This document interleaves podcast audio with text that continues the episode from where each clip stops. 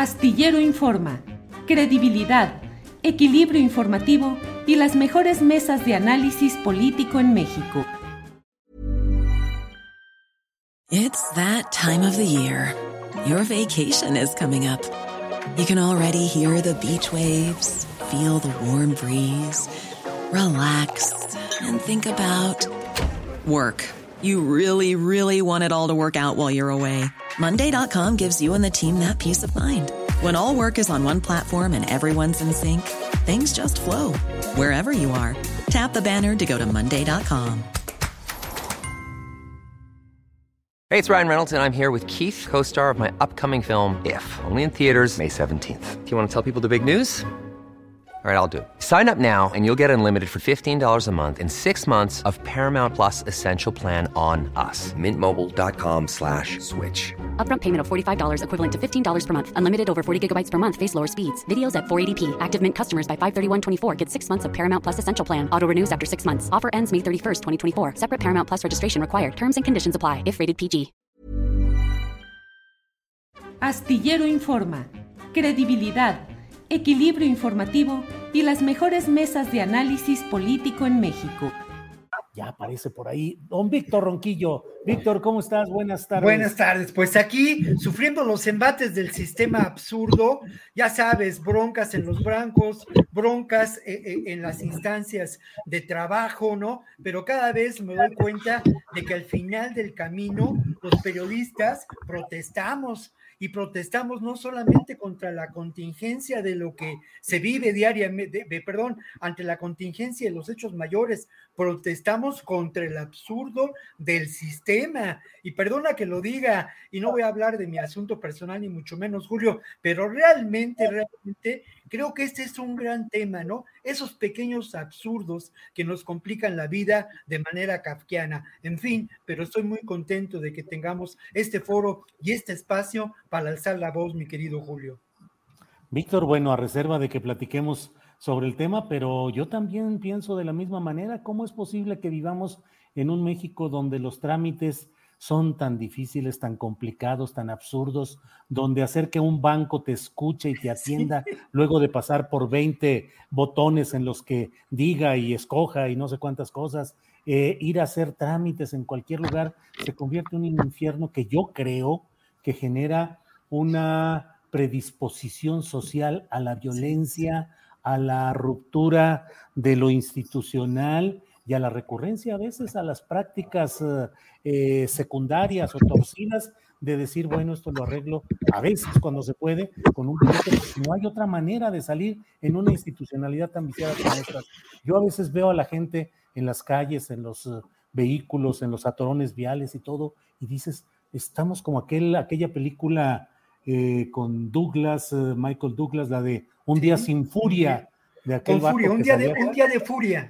Un día de furia, un día, de, furia, que sale con su escopeta ahí a, desahogar todo el enojo de todo lo que traía. En fin, Guadalupe Correa Cabrera. Ya empezamos aquí luego, luego con todo este tipo de cosas, pero tú estás contenta, Guadalupe. Yo, yo siempre estoy contenta cuando estoy aquí en esta mesa, entonces, porque, porque estoy con ustedes tres y les tengo un gran aprecio, una gran admiración, y pues la, la semana pasada no pude venir, pero ahora estoy muy contenta porque ya pude, ya pude hacerlo. Este, Julio, Víctor, Ricardo, un placer estar con ustedes. Hola, Gracias, igualmente, Guadalupe. Bueno, pues vamos ahora con Ricardo Ravelo a saludarlo. Ricardo, buenas tardes. Buenas tardes, Julio. También, como siempre, un placer estar aquí. La semana pasada, por una falla mecánica eh, que me, dejó en la carretera unas horas, pues ya no pude acompañarlos, pero aquí estamos eh, para debatir estos temas interesantes de este día. Bueno, muy bien, Ricardo. Los extrañamos a ambos, a Guadalupe y a Ricardo, pero estamos hoy nuevamente por aquí. Vamos a empezar pues con ustedes, Guadalupe Correa. El tema, ya lo sabes, es el tema Lozoya. ¿Qué significa? ¿Qué te parece? ¿Qué lectura? ¿Qué detalles aportas a una discusión que es muy amplia y desde diferentes ángulos, pero finalmente sobre el tema de lo que hemos vivido con Emilio Lozoya? ¿Qué opinas, Guadalupe? Pues bueno, es un tema que hemos abordado de, diversas maneras. Yo creo que era de esperarse, ¿verdad? Después de todo lo que vimos en el restaurante Hunan, después de haber discutido, eh, después de lo que pasó el, el tema de la Fiscalía, eh, seleccionando cuáles son las investigaciones que, que, iban a tener mejor término que otras, mejor término en cuanto a procuración de justicia, ¿no? La procuración selectiva de la justicia en México se ha pues manifestado de distintas maneras y esto lo hemos lo hemos eh, este lo hemos platicado. Por el otro lado, me parece también interesante que esto pues después de tanto tiempo eh, eh, que, que, eh, que Emilio Lozoya llegó a México, que no pisó la cárcel, que estaba enfermito, que lo acompañaban a un hospital privado y que le dieron todas las atenciones, que lo escoltaron hasta allá y que bueno, al final con todo el dinero que tiene él y su familia, mucho de este dinero, el dinero este, que supuestamente se está investigando, no sabemos muy bien todos los detalles pero bueno, ya, ya hay muchas investigaciones que nos pueden dar a conocer lo que, lo que, el, origen de algunos de los recursos que tiene esta, este personaje, que vinieron pues del erario público y, esto es, es, es, importante reconocer, aunque también se reconoce que él tiene su propio dinero. Pero bueno, independientemente de esto, eh, el, el, arresto y el, el, el, hecho de que ahora sí vaya a pisar la calle Emilio Lozoya Austin, eh, también eh, nos hace, pues también nos hace decir, bueno, hasta ahorita y hasta cuándo va a quedar él en la cárcel, ¿no? Porque también sabemos que hay un problema de procuración de justicia en México, donde las fiscalías, no solamente la de esta administración, sino las fiscalías pasadas han integrado malos expedientes y cuando esto pasa, pues deben de dejar libre al, al, al susodicho, a las personas que alegadamente han cometido grandes crímenes. En este sentido, hay que también entender que el caso Lozoya es tan importante, ha tardado tanto tiempo eh, pues poder hacer algún tipo de acción. Eh, el presidente pues apoya a su fiscal y pues muchas personas dicen que esto lleva tiempo, ¿no? Que esto lleva tiempo, pero sin embargo había supuestamente ya una serie de investigaciones.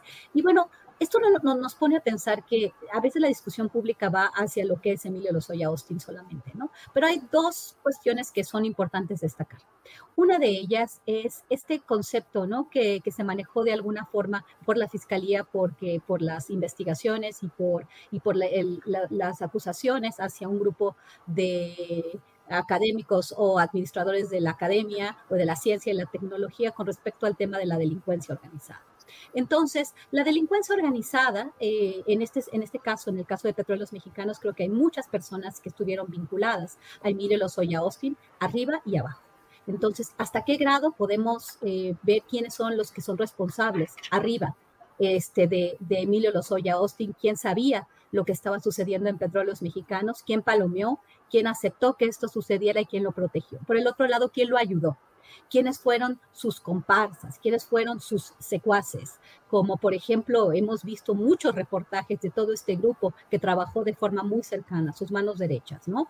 Estoy pensando de, en Froilán Gracia Galicia, estoy eh, este, hablando de Enrique Sautrey y bueno, toda una serie de, de complicidades, esta casa que tenían en una colonia eh, de la Ciudad de México, donde, donde se hacían todos estos acuerdos, ¿no? ¿Qué tanto más y por qué estas personas están completamente felices. Este, hay, mucho que investigar que está en las redes sociales, que está en los reportajes sobre esta camarilla con la que, favoreció este tipo de, eh, de, de latrocinios, de, de actos corruptos que, que, ponen en jaque a la economía de nuestro país en una, eh, en una institución tan importante como es Petróleos Mexicanos, ¿no? Entonces, uh -huh. eh, al ver a los abogados de Emilio Lozoya, los familiares, parecen que están pues bastante pues seguros de que esto va a tener un buen término para ellos. Entonces, todavía no se canta victoria. Creo que la, la actitud de la Fiscalía, el papel de la Fiscalía a, a lo largo de los años en México, su debilidad, su, su, su parte selectiva, pues nos puede hacer pensar que esto podría terminar mal para México, es decir, bien para eh, Emilio Lozoya Austin, pero no, no, no podemos anticipar nada y vamos a ver qué es lo que está sucediendo. Se tardó la justicia y vamos a ver cómo, eh, cómo este caso se va desarrollando y cuántos más quedan en, el, banquillo de los acusados, que esto es muy importante. ¿Quiénes fueron los responsables? ¿Quiénes palomearon? ¿Quiénes fueron responsables de este gran ataque a la, a la nación? ¿Y quiénes ayudaron a Emilio Lozoya? ¿Y qué hay más de lo que Emilio Lozoya supuestamente podría decirnos y qué es lo que está él arreglando para, para manchar a otros todavía que fueron de su círculo y ahora ya no lo son? Gracias, Guadalupe Correa Cabrera. Vamos con Ricardo Ravelo. Ricardo, ¿cómo ves todo este tema en el cual incluso el Ministerio Público, la gente del Ministerio Público Federal llegó a decir pues que había una especie de impudicia procesal, es decir, como si solo la fotografía del pato comiendo pato eh, fuese la causa de esta voltereta que ha dado la postura de la Fiscalía General de la República. ¿Qué opinas de todo, de todo este tema en general, Ricardo, por favor? Bueno, mira, Julio, en principio eh, es un caso que se ha prestado para el show eh, mediático eh, desde que se empezó las, empezaron las negociaciones en España para traerlo convencido de que se acogería al principio de oportunidad.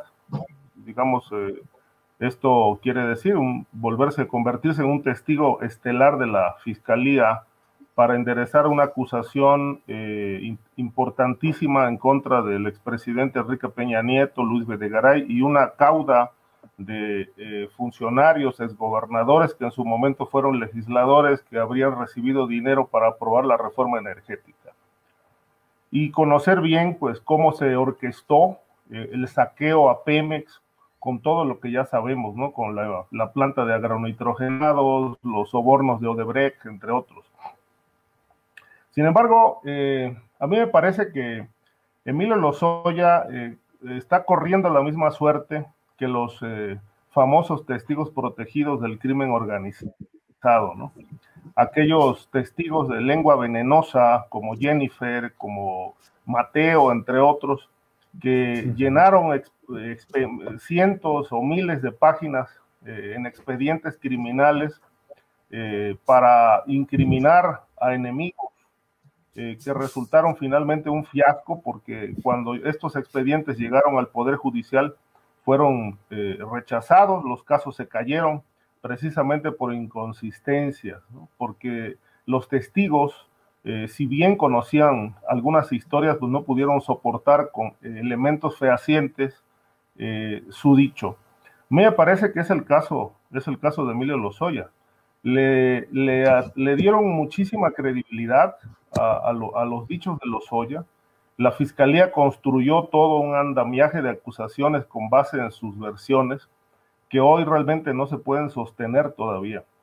Yo creo que este caso corre el riesgo de, caerse precisamente porque, bueno, no es suficiente con el hecho de que Emilio Lozoya eh, tenga la razón no basta tener la razón en, el, tema estrictamente jurídico y legal. Eh, hay que saberla explicar, en segundo punto. Y en tercer punto, bueno, pues eh, falta que se la den los jueces. Entonces, entre, entre lo que ha declarado de que sobornaron a legisladores, etcétera, etcétera, a la parte que tiene que ver con probar que estos legisladores realmente recibieron el dinero, que yo no lo dudo, pero una cosa es, la duda, o sea, lo subjetivo, y otra cosa muy distinta es eh, llegar con elementos claros, objetivos, para acreditar que tal funcionario recibió tanta cantidad, etcétera. Es decir, esta situación no se ha probado. Eh, está la acusación de la fiscalía, pero realmente todavía no hay elementos ni pruebas que alcancen para llevar, por ejemplo, a prisión a Peña Nieto, como el gran orquestador de esta maniobra eh, fraudulenta, esta maniobra perversa que se orquestó desde Los Pinos para aprobar un, fraude, como lo, resultó siendo la reforma energética. Ahora, eh, en efecto, Emilio Lozoya gozó de mucha, de mucha deferencia por parte de la Fiscalía, eh, protección, bueno, ya ya, nos comentaba este, eh, nuestra amiga eh, Guadalupe los detalles de, todos los privilegios de los que gozó este, Emilio Lozoya. Y creo que si, si bien el caso de la cena en el Wuhan eh, pudo haber sido la gota que derramó el vaso. Lo cierto es que ya, ya la fiscalía venía, venía padeciendo una suerte de hartazgo con, tanta, tanto señalamiento y crítica no alejada de la razón en el sentido de todo este, este eh, protección, todo este cobijo que se le dio a Emilio Lozoya como el testigo importante, estelar, que iba a poner en, claro toda la corrupción y cómo se orquestó, pues ha resultado, desde mi punto de vista, un fiasco. Él no ha dicho todo, ha mencionado algunas cosas, pero no ha hecho señalamientos directos de cómo recibió las órdenes, quién se las dio, qué acuerdos tuvo con Peña Nieto, cómo se orquestó el tema de la reforma energética, por qué, por qué recibió los sobornos de Odebrecht, se los autorizó el presidente, él sabía o fue una cuestión de mutuo propio para darle contratos a esta empresa brasileña. En fin, hay muchos eh, hilos, cabos sueltos que, todavía no, no, no, son claros porque, eh, como dice Guadalupe, el rompecabezas no ha terminado de armarse ¿no? completamente para conocer bien a bien qué papel jugó y qué rol jugó cada, cada personaje del poder en todo este atraco eh, a, Pemex y, los fraudes colaterales que se cometieron. Creo que el hecho de que hoy esté ya en prisión preventiva Emilio Lozoya, pues eh, eh, calma un poco el asunto de la opinión pública que ya estaba demasiado fuerte cuestionando eh, un exceso de protección a un testigo que realmente no ha revelado toda la verdad, que todavía se ha guardado mucho, mucha información que no ha querido decir. Y que bueno, eh, creo que ante los nulos resultados, eh, me parece que bueno, bien podría fincársele a, este hombre otras acusaciones por, por no decir la verdad que se comprometió a, exponer y a declarar cuando se acogió al programa de, de, este, la PGR para ser testigo estelar, queda de ver y yo creo que, bueno, este, es bien merecido que esté preso. Yo creo que nunca lo debieron de mantener fuera de la cárcel. Desde que llegó de Málaga, él debió pisar la cárcel porque además estaba acusado, está acusado de varios delitos graves. Eh, falta ver si realmente, eh, cómo va a terminar esta, esta película, esta novela, este show desde mi punto de vista es un caso que tiende para derrumbarse eh, y que no va a haber ningún señalamiento contra los funcionarios implicados para que puedan pisar la cárcel. Yo creo que este caso tiene todavía mucha cuerda, pero huele a fracaso desde mi punto de vista. Gracias, Ricardo Ravelo. Víctor Ronquillo, dos cosas. Uno, ¿crees que la foto fue el factor desencadenante ¿O crees que de todos modos habría habido esta reacción de la Fiscalía y este cambio de estrategia sin la famosa foto tomada por Lourdes Mendoza? Por un lado, y por otro, que nos des tu opinión. ¿Qué opinas sobre lo que han dicho tanto Guadalupe como Ricardo de esas expectativas que puede haber de que todo lo que se está diciendo y construyendo termine o en un fracaso o en lo que aquel cronista futbolístico, el perro Bermúdez decía, en un tirititito. ¿Qué opinas, Víctor? Bueno, yo quiero decir que la verdad de las cosas, claro que aprecio mucho a Guadalupe, a Ricardo, de verdad los aprecio mucho, ellos, ellos lo saben, ambos dos pero, lo saben. No, pero lo que quiero decir es que lamento mucho estar de acuerdo con dos de los argumentos esenciales, ¿no? De, su, de la reflexión que nos han presentado. Este argumento de Guadalupe en términos de la, del uso político de la justicia es irrebatible. Yo quisiera rebatirlo, quisiera tener elementos para rebatirlo porque soy un optimista profesional y un convencido de que las cosas pueden cambiar, pero no hay ningún elemento.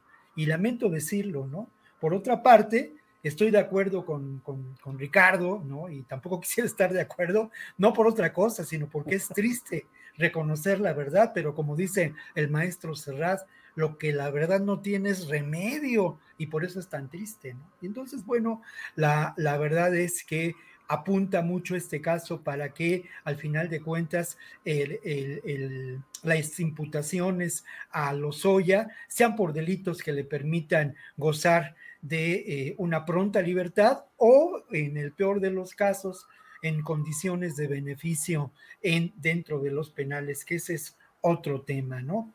Ahora, ¿por qué digo esto, Julio? Porque sin duda hay que tomar en cuenta en relación a este hecho algo que parece lejano y, y circunstancial, pero que es parte del contexto. El próximo 9 de noviembre, López Obrador estará en Nueva York eh, presidiendo la primera sesión formal de lo que es este Consejo de Seguridad. Y el gran tema será la corrupción. Entonces yo me pregunto cómo iba a ser posible que se presentara ante este foro a hablar de la corrupción teniendo a Lozoya cenando en lugares tan ricos, tan aristocráticos y tan, eh, ¿cómo se llama?, cómodos como eso, ¿no? Contrastando con lo que ocurre con Rosario Ibarra, con Rosario Robles, otra vez. Robles. ¿No? Entonces, creo que el gran tema, el gran tema del, de los momentos políticos da la razón a lo que dice Guadalupe, ¿no? Y en cuanto a lo que dice mi querido Ricardo, mi apreciado Ricardo, mira, no hay duda, ¿no? De que uno quisiera pensar que esta situación mm, de, eh, encarcelamiento, del encarcelamiento de Lozoya se persigue por la justicia.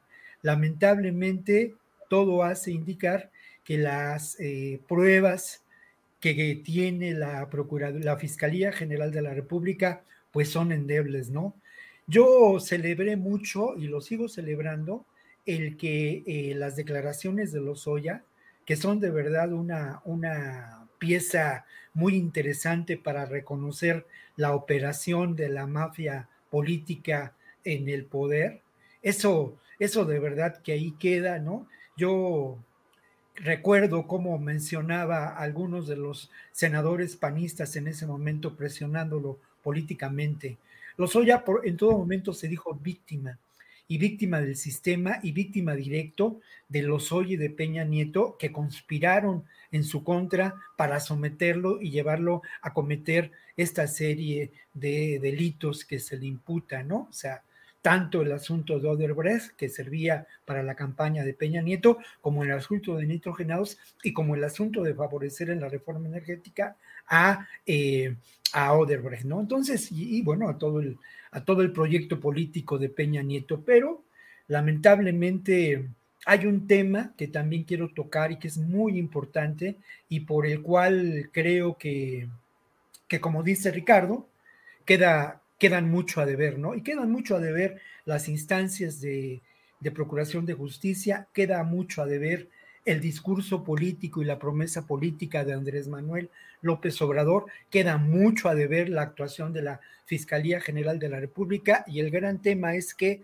no se ha asumido que para verdaderamente transformar a este país un elemento esencial tiene que ser el llevar adelante el concepto de justicia transicional el abatir todos estos vicios, el dar eh, golpes certeros en contra de esta maquinaria de, poder y corrupción que está instalada en la, en la, Fiscalía General de la República. Al final de cuentas, eh, quizá vengo ahora pesimista, pero al final de cuentas hay que reconocer que el sistema político mexicano se mueve, sigue en pie y aletea de contento después del encarcelamiento de eh, Lozoya, de Emilio Lozoya, porque al final de cuentas el sistema político mexicano no será tocado, como seguramente no serán tocados eh, el presidente o el expresidente Peña Nieto y eh, Luis Videgaray, que quienes supuestamente fueron los ejecutores o los padrinos de la mafia que actuó en el sexenio pasado. Mm. Bien, gracias, Víctor Ronquillo. Ahora, cabe ahí decir también algo importante, ¿no? Este, sí. Perdón, nada más abonar en, este punto, Julio. Este, eh, eh, eh, a partir de algo lógico, de que todo ha sido negociación con Lozoya desde que fue capturado en España, bueno, pues tampoco se descarta que la fiscalía haya negociado con él, oye, ¿sabes qué? Ya no aguantamos a la opinión pública, te vas al bote un rato y luego vemos qué pasa, ¿no? Es decir, en el terreno jurídico, legal, etcétera, todo esto es muy elástico, todo esto cabe, y ahí sí tendría muchísimo que ver la fotografía del Wuhan, el pato Pekín o, o laqueado como haya sido, eh, que tanto ruido generó en, la opinión pública, Bueno, pues este, aquí seguramente no lo podemos probar, pero bueno, cabe en el terreno jurídico, así se, se manejan estos temas. Hayan negociado con él, te vas al bote un rato porque ya es insoportable la crítica al, al, al, régimen. Pues sí, sí, yo, yo, yo ah, difiero un poco con, con Ricardo, de acuerdo a las crónicas que hemos leído de los colegas que estuvieron en, el juzgado, ¿no? Eh, según las, algunas de las notas, se, dicen que se le veía preocupado, que incluso se, eh, eh, primero se puso rojo, luego empalideció, en fin, y luego lo otro, mira, también es muy, muy triste lo determinante que resulta esta fotografía, ¿no? Y también habría que preguntarse, y eso me faltó en, la anterior argumentación, también habría que preguntarse qué movió a esta fotografía, quién verdaderamente eh, organizó el evento más allá de la foto oportuna de la colega, que por otro lado, bueno, pues la colega es, eh, es en los hechos una enemiga este, real de los Oya, ¿no? Entonces es muy triste que, que, que la justicia se lleve a esos niveles de eh, tan limitados, ¿no? Por eso el concepto de justicia transicional y de verdadera transformación hay que reivindicar. Muy bien. Eh, Guadalupe, te toca, si quieres agregar algo sobre este tema de fotografías o una reflexión final sobre el tema, y luego vuelvo contigo porque era tu turno para el siguiente tema, o ¿O quieres ya que entremos al otro tema, como tú digas, Guadalupe? Ya podemos entrar al otro tema porque mis dos colegas pues realmente dijeron, eh, en, especial Ricardo, porque yo también eh, pienso que, que, esto va a terminar muy mal, ¿no? Me llama mucho la atención, yo solamente apoyando lo que dice Ricardo, también lo que dice Víctor, la necesidad de tener otro tipo de sistema de justicia en el país. Pero viendo a los, yo no estuve ahí, no puedo saber si se puso pálido, si, si quería vomitar y se sentía mal, pero sí vi, eh, sí, sí, puedo pensar eh, cómo es este país, cómo ha sucedido, cómo ha, cómo ha pasado todas las cosas con relación a este, a este juicio. Eh, que, que, hay impacto y que pues tenemos intocables en la justicia mexicana. Y bueno, de nuevo, el papel de la Fiscalía General de la República está siendo pues eh, puesto en, duda. Me parece triste y me parece triste que los mexicanos estemos pensando, no, esto es un show, esto es una cosa mediática, ya no se puede con la opinión pública, lo metieron un ratito, pero luego lo van a sacar. Y de alguna forma, al, al, ver la, yo las, las, las imágenes y, y, y, escuchar lo que decían los, los abogados, el abogado principal de Emilio Lozoya, pues los veía tranquilos, ¿no? Esto es especulativo, obviamente, como dije, vamos a ver cómo, cómo se desarrolla este caso, pero pues no tengo mucha fe en que, en que eso llegue a término, desafortunadamente. Bueno, Guadalupe, esto ya para cerrar, digamos, el tema de los Soya, y ahora te toca el turno también a ti, Guadalupe, para preguntarte cómo has visto, pues, el subir de, tono y de agresión el asunto de los migrantes y la Guardia Nacional en el sur del país que llevó a que hubiera ya eh, pues muertes en aquella de migrantes en, ese, eh, en esa situación. ¿Qué opinas, Guadalupe?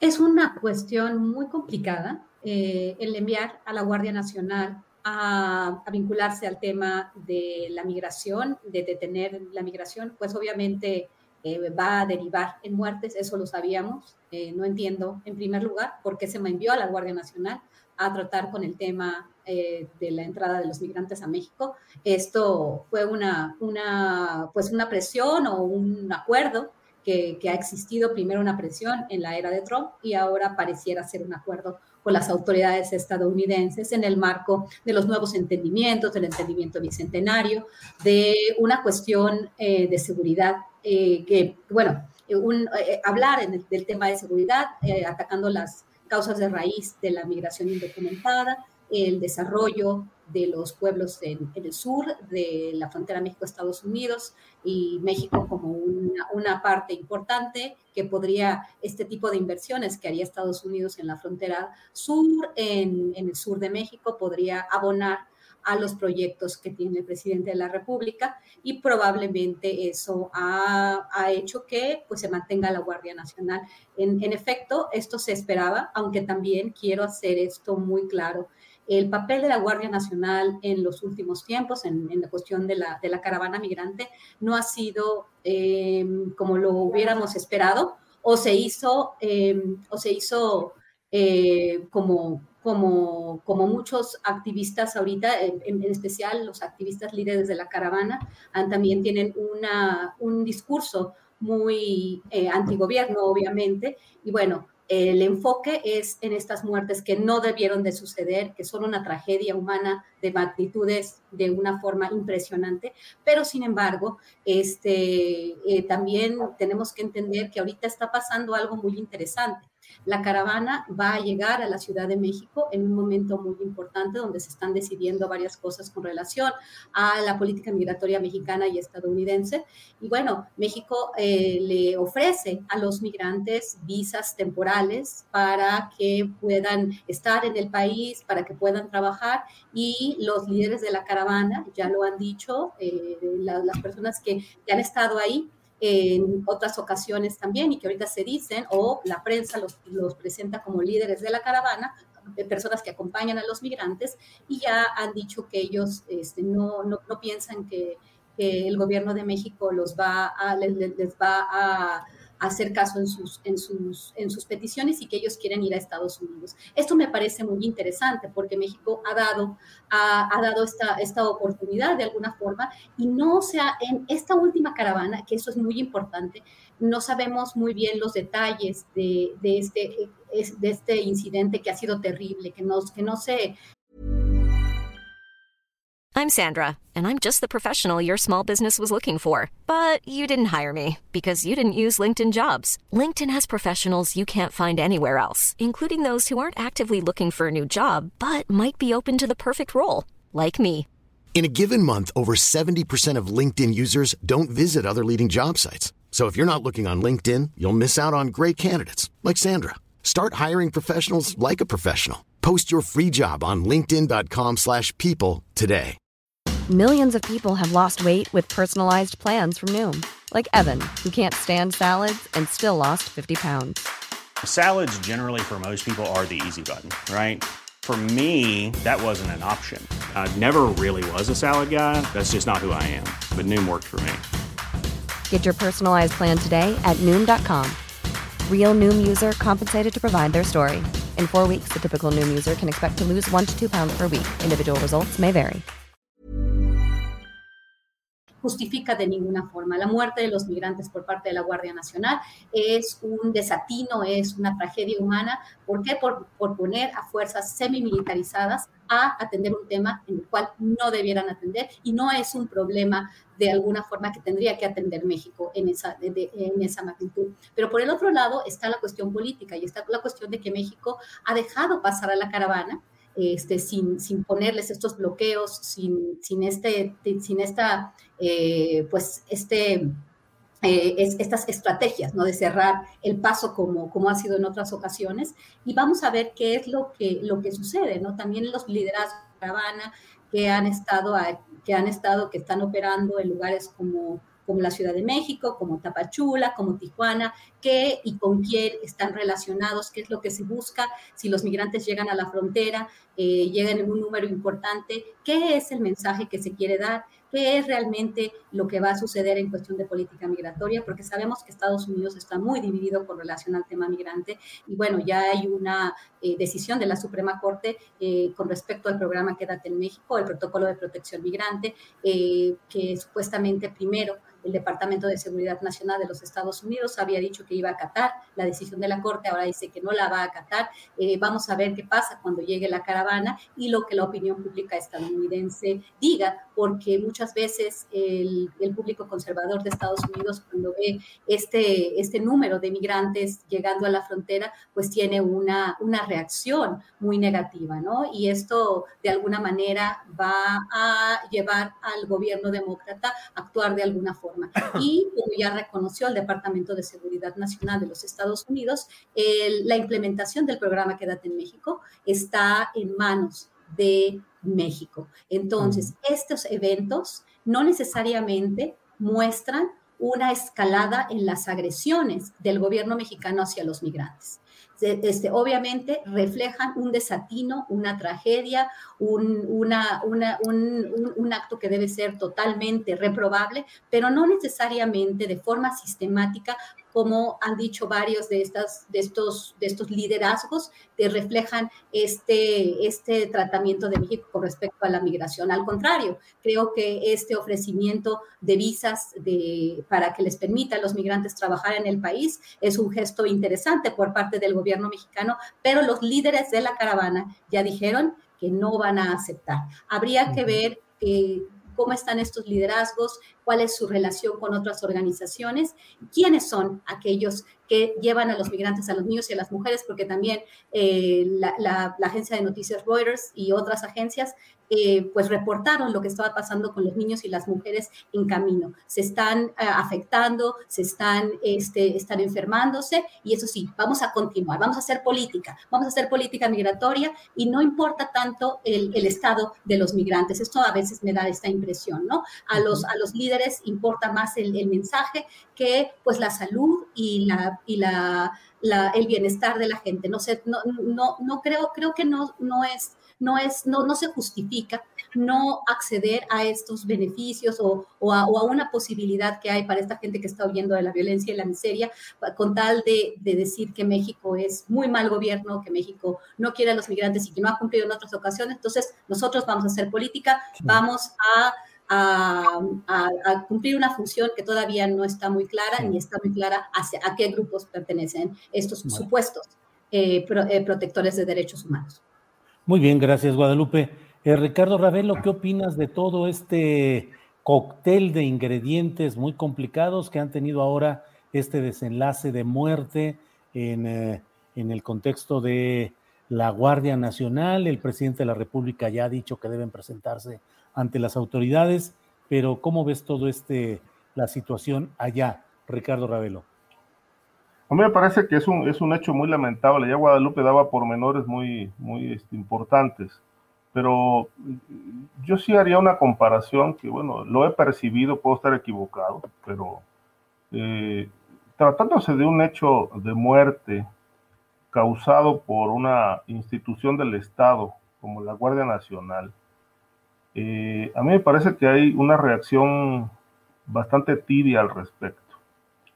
Es decir, las voces críticas eh, sobre el tema migratorio, el padre Solalinde, por citar algunos, los organismos eh, defensores de derechos humanos, etcétera, pues me llama la atención este silencio que hay al respecto.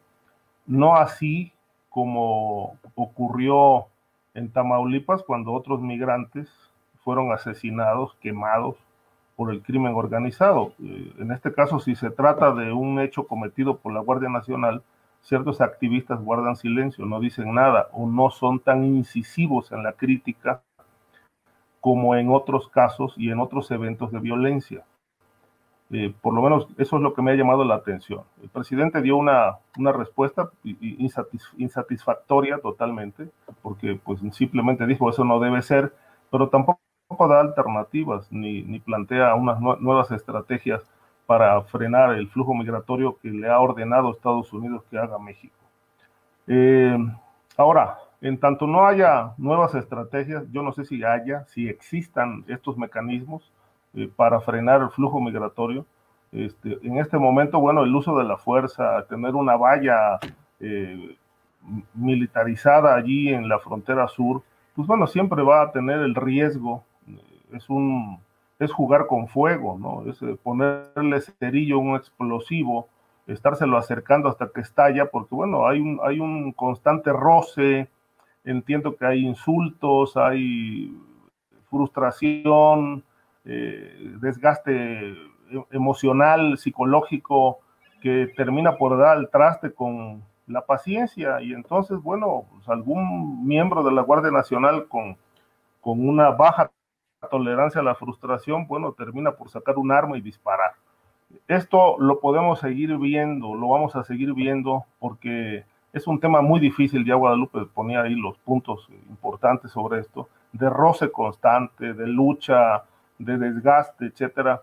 Entonces, bueno, el riesgo de agresión, de maltrato, de golpes, de, en este caso, bueno, ya se llegó al extremo de uso de un arma para disparar a, una, a un vehículo que traía algunos migrantes.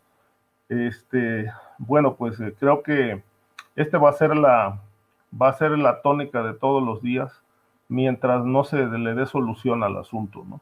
Eh, yo insisto en que, en que las, eh, la, la, política migratoria pues está demasiado, demasiado limitada, ¿no? En pañales, las soluciones están todavía eh, en embrión, hay planteamientos que suenan muy bien, pero no se aplican. por lo pronto, el hecho real, el hecho, aunque, aunque esto se ha cuestionado dentro y fuera de México, es que pues México tiene que seguir manteniendo una muralla humana eh, en esa región tan eh, hostil del sur de México para frenar a los migrantes que quieren cruzar hacia Estados Unidos. Y creo que sin duda esto es estar jugando con fuego todos los días. Hoy será un muerto, seguramente dentro de unos días estaremos hablando de otros. Es un tema que aquí ya lo habíamos debatido, ¿no? Este gran riesgo de que se susciten tragedias precisamente porque la Guardia Nacional, eh, aun cuando puedan tener la orden de no, de no este, extralimitarse en sus funciones, es muy difícil ya verlo ahí en, eh, en el momento, en el momento que están ocurriendo las cosas, ¿no? Siempre va a haber este, este riesgo, por desgracia. Y bueno, eh, yo insisto, nada más para cerrar mi comentario, de que me ha extrañado muchísimo no, no, no, este, no escuchar esas voces eh, expertas en el tema migratorio, condenando el, hecho de estas muertes propiciadas por elementos de la Guardia Nacional, como cuando sí ocurrieron en Tamaulipas a manos del crimen organizado. Gracias, Ricardo Ravelo. Víctor Ronquillo, ¿qué opinas sobre este tema? Mm, ¿Qué opinas sobre la caravana que finalmente viene caminando y que su idea es llegar a la Ciudad de México? Eh, en momentos, como lo ha dicho Guadalupe Correa, en los cuales están por definirse cosas importantes en Estados Unidos en relación con la migración del sur que pretende entrar a Estados Unidos. Eh, ¿Qué piensas, Víctor, por favor? Bueno, precisamente voy a ir a lo que pienso y voy a tratar de compartir con ustedes algunos de los elementos que, que yo pondría en mi mesa de trabajo para tratar de armar un, un reportaje, ¿no? Que es lo que, lo que hago, pues, ¿no? Mira, el primer elemento es que no hay duda de que eh, en este momento la política del gobierno mexicano ha dejado de lado este afán eh, de contención brutal, violatorio de los derechos humanos, y ha permitido que la caravana avance. Es, es un hecho. Y ha ofrecido también visas de trabajo, ha ofrecido atención a las personas más vulnerables en, esta caravana, que serían pues las mujeres, los niños, ¿no? El otro elemento que está ahí señalado y que ha sido también denunciado por parte de representantes de las autoridades mexicanas es que no ha habido, eh, digamos, posibilidad de que se responda por parte de los migrantes que constituyen la caravana a estos ofrecimientos de atender las visas de trabajo, ni tampoco de ser auxiliados. Por otro lado, si en una población de Chiapas no se les dio ni agua, en otra población se les ofreció ayuda, solidaridad y compromiso y, se les atendió tanto por las autoridades como por las iglesias católica y evangélica del lugar.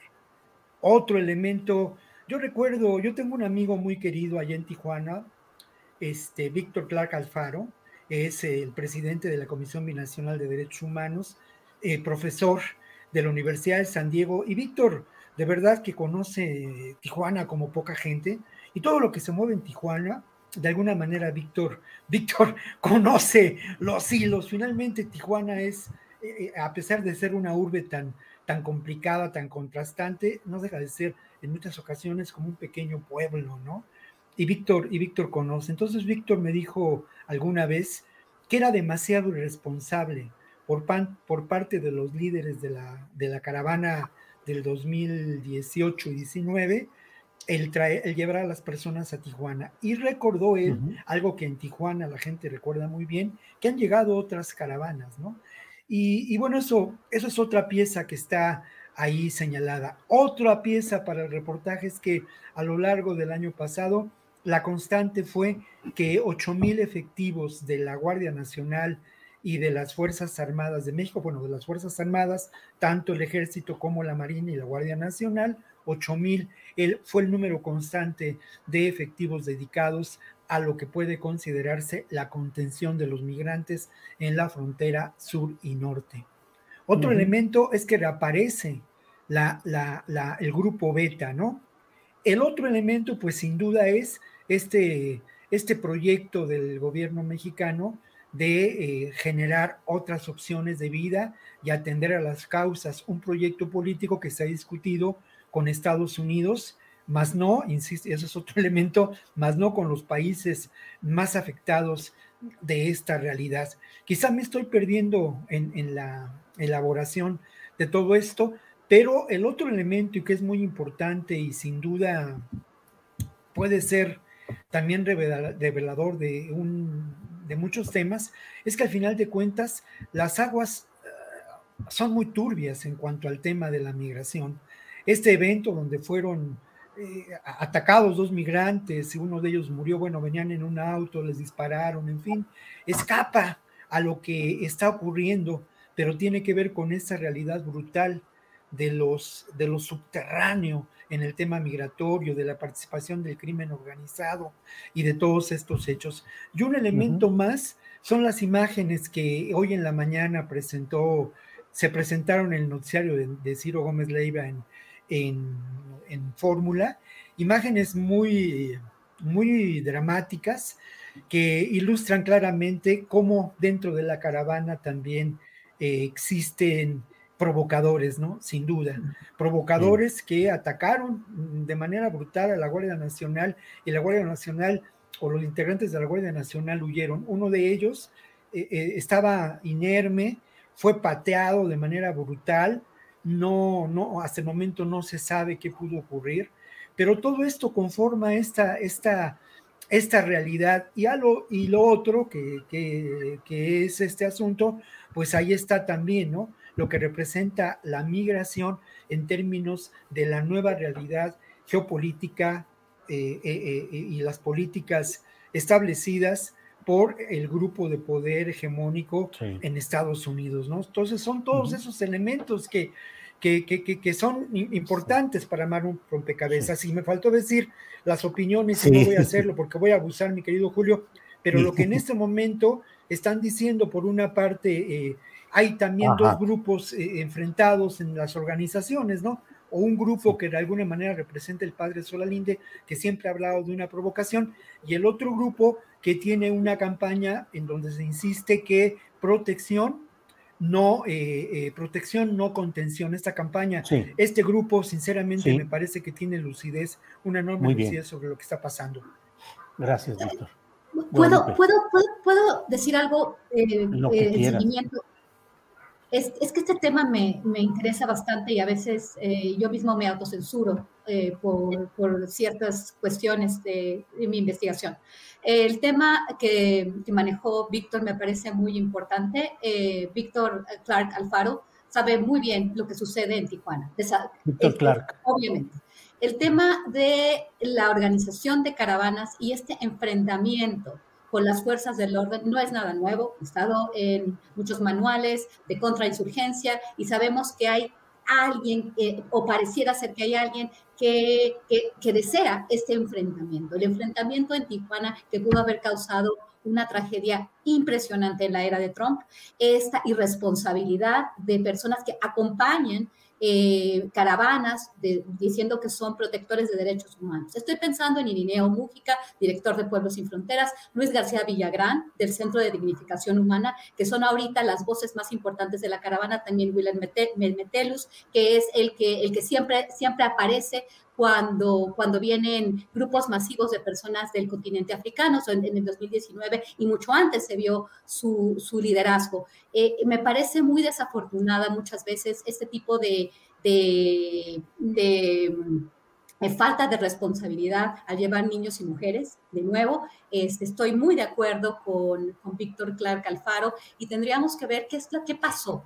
¿Quién estaba dentro de la caravana? ¿Hubo provocadores o no? Estos, este tipo de enfrentamiento se ha visto en otras, en otras, en otras, en otras, en otros eventos y bueno, tenemos que también eh, entender cuál es la ética en el activismo migratorio. Creo que es muy importante este tema y ver realmente que llevar a los migrantes para hacer un enfrentamiento con, con, las autoridades, llevar a los migrantes a lugares donde van a tener que mantenerse en campamentos con este, condiciones ínfimas en lugares como Tijuana, o realmente se quiere una mejor vida para los migrantes que se estaba ofreciendo por el parte del gobierno mexicano, aunque con muchas limitaciones. Muchas gracias. A ti, Guadalupe, gracias. Bueno, son las 2 de la tarde con 49 minutos. Estamos ya en la parte final del programa. Nos quedan algo así como tres minutos a cada cual. Así que los invito a que eh, en esta parte que solemos decir el postre, que es un postre a veces dulce, a veces amargo en este caso, eh, en algunos casos, eh, pues aporten lo que ustedes deseen. Ricardo Ravelo, tu comentario final, por favor.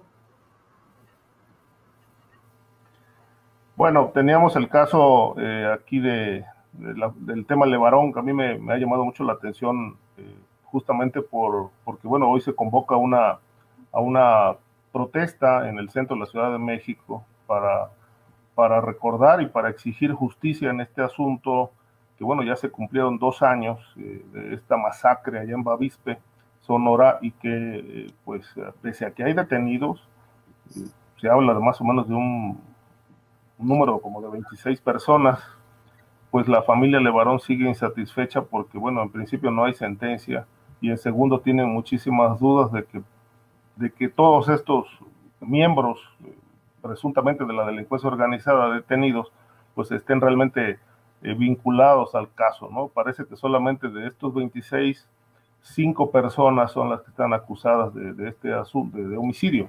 Entonces, eh, pues bueno, eh, lo cierto es que este, este, este caso eh, ha sido el de los pocos que se han mantenido en la opinión pública eh, vigentes, latentes, exigiendo que se esclarezca. No obstante que, bueno, a lo largo del sexenio ha habido muchísimas otras masacres que, por desgracia, duermen el sueño de los justos. Expedientes de los que ya no se sabe absolutamente nada, investigaciones que, pues si se siguen haciendo, no se informa sobre el avance de las mismas, porque no tienen eco, no tienen fuerza en la opinión pública, en las redes, en los medios.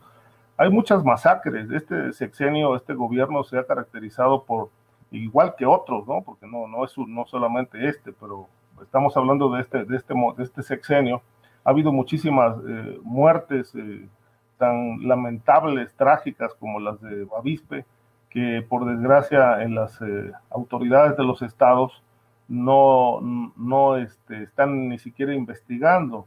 Entonces, por eso es, es relevante eh, eh, comentar respecto del caso de la familia Levarón, no solamente por lo estruendoso de esta tragedia, sino porque, bueno, el, principal miembro de esa familia este, se ha convertido en un luchador social que ha seguido impulsando este asunto para que realmente se haga justicia, ha recurrido a autoridades de Estados Unidos, al FBI.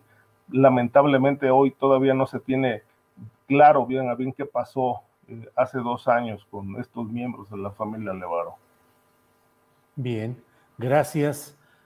Gracias, Ricardo Ravelo. Víctor Ronquillo, eh, la parte final del programa, tú eh, dinos el tema o el enfoque que quieras abordar y aportar, por favor, Víctor?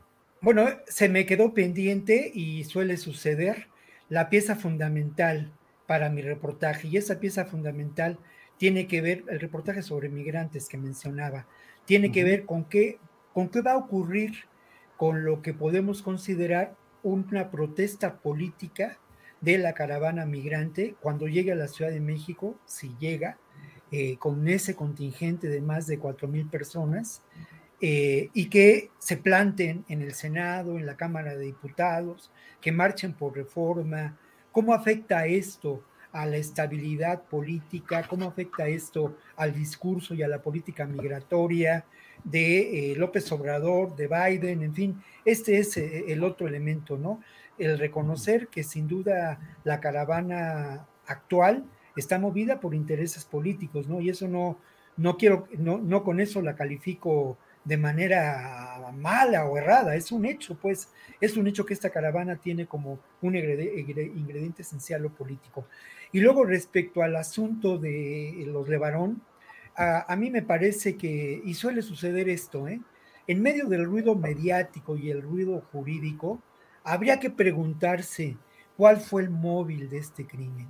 Creo que hasta el momento este móvil no ha sido del todo esclarecido como suele ocurrir en todos los casos en México donde no se esclarecen los crímenes, pues o se recurre a una fiscalía especial para todavía más eh, eh, ensombrecer lo que, lo, que puede encontrarse, o se construyen líneas de investigación que llevan a que se trató de una confusión como la del cardenal Posadas, ¿no? O una confusión como la de los 43, que también es otra de las líneas de investigación, pensaban que eran este, gente ligada a un grupo, ¿no? A los terribles rojos.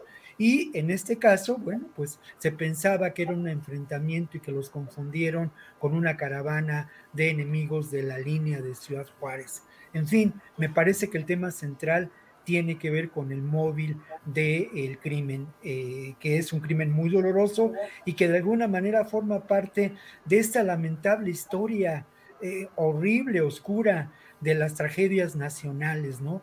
Eh, se ha dicho mucho que el acto de hoy no será un acto de protesta, sino recordará lo que fue en su momento la caravana de, de mi amigo Javier Sicilia, que era una caravana donde se reconocía el dolor, donde se abrazaba una causa común y en donde se intentaba dar una respuesta de vida a, eh, a esta terrible, terrible, terrible realidad de muerte que, que priva en nuestro país.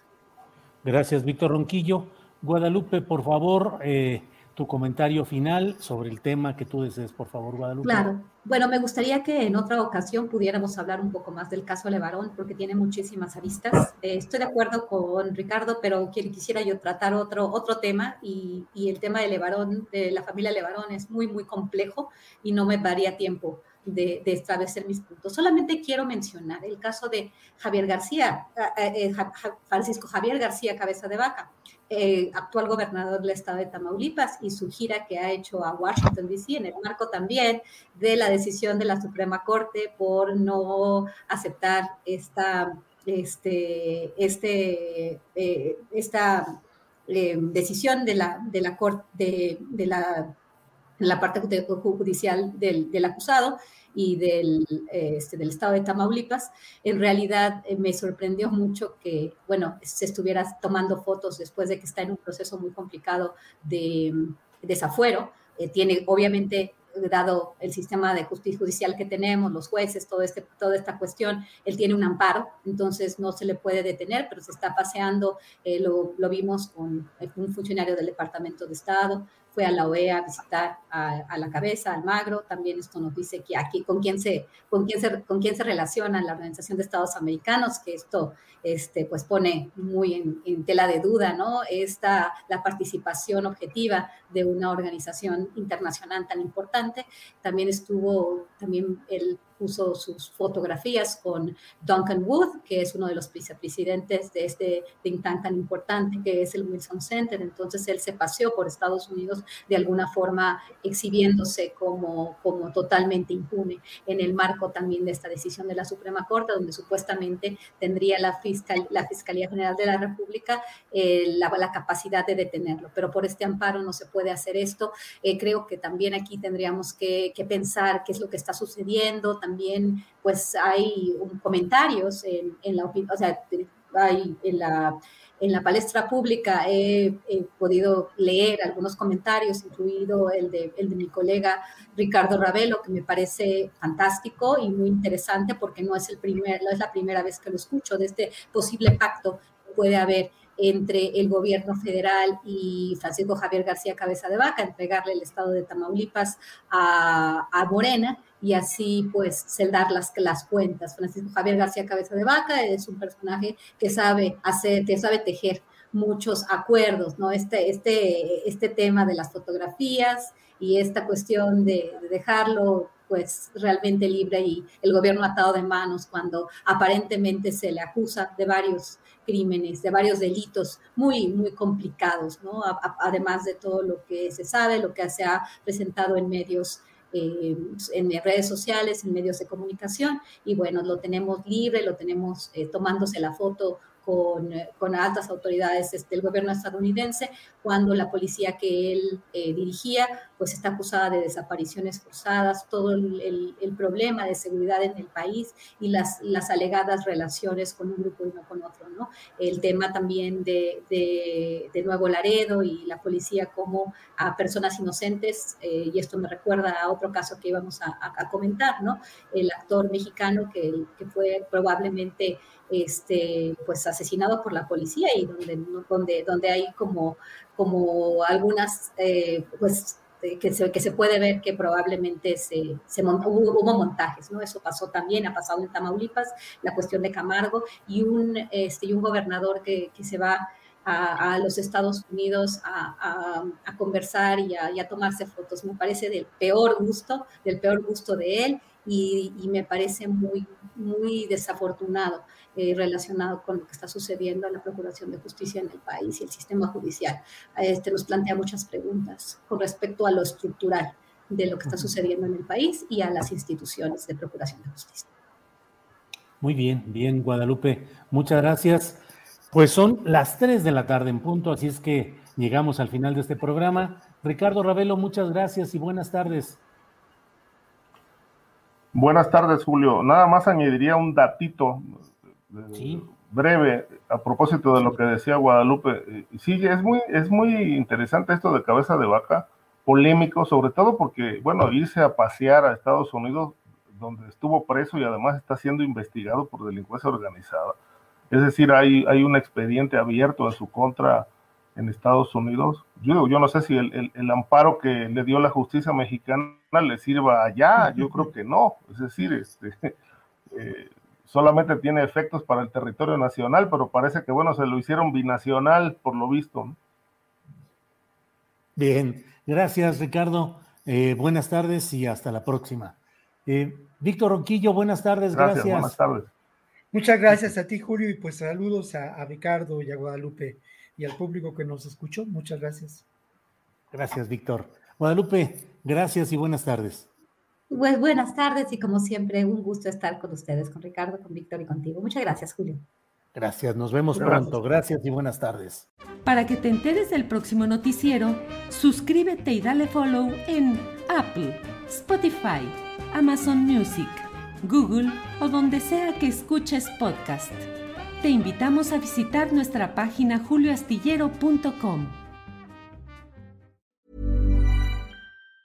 Hi, I'm Daniel, founder of Pretty Litter. Did you know cats tend to hide symptoms of sickness and pain? I learned this the hard way after losing my cat, Gingy. So I created Pretty Litter, a health monitoring litter that helps detect early signs of illness by changing colors, saving you money and potentially your cat's life. Pretty Litter is veterinarian developed, and it's the easiest way to keep tabs on your fur baby's health right at home. Go to prettylitter.com and use code ACAST for 20% off your first order and a free cat toy. Terms and conditions apply. See site for details. ¿Te preocupas por tu familia? Entonces, ¿por qué darles solo huevos ordinarios cuando pueden disfrutar de lo mejor? Eggland's Best, los únicos huevos con ese delicioso sabor fresco de granja, además de la mejor nutrición, como 6 veces más vitamina D, 10 veces más vitamina E y 25% menos de grasa saturada que los huevos regulares, además de muchos otros nutrientes importantes. Así que, dales los mejores huevos. Eggland's Best, mejor sabor, mejor nutrición, mejores huevos. Para que te enteres del próximo noticiero, suscríbete y dale follow en Apple, Spotify, Amazon Music, Google o donde sea que escuches podcast. Te invitamos a visitar nuestra página julioastillero.com.